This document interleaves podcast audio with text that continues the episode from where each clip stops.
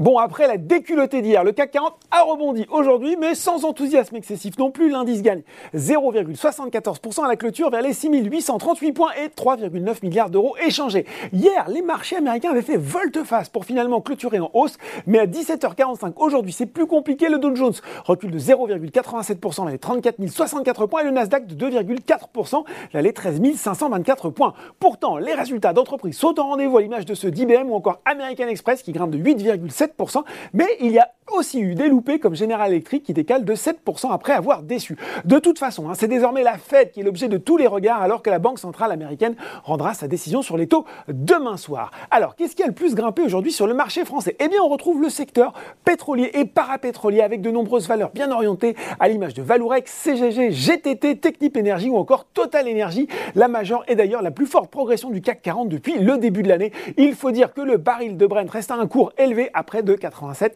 dollars 70 sur le CAC 40, ce sont les bancaires qui reprennent de la hauteur, que ce soit BNP Paribas ou Société Générale. Renault roulait également avec les valeurs de tête. Et puis à noter sur le SRD la progression de 7,5% d'Interparfum, le groupe qui a publié un chiffre d'affaires annuel en hausse de près de 53% et confirmé euh, viser une marge opérationnelle de 15% pour 2022. Il est prudent hein, contre 17% attendu sur l'exercice écoulé. Côté baisse, eh bien c'est toujours la tempête sur le secteur de la dépendance. Souvenez-vous, mis en cause dans le livre, un livre Enquête choc à paraître, Orpea a contesté formellement hier soir les accusations qu'elle juge mensongères, outrageantes et préjudiciables, ce qui n'a pas empêché le titre de perdre encore 20% aujourd'hui, surtout qu'on a appris dans l'après-midi que le gouvernement a saisi Orpea à la suite de ces révélations et décidera s'il y a lieu de diligenter une enquête. Corian, en tout cas, lui, fait les frais de cette défiance et cette 4,8%.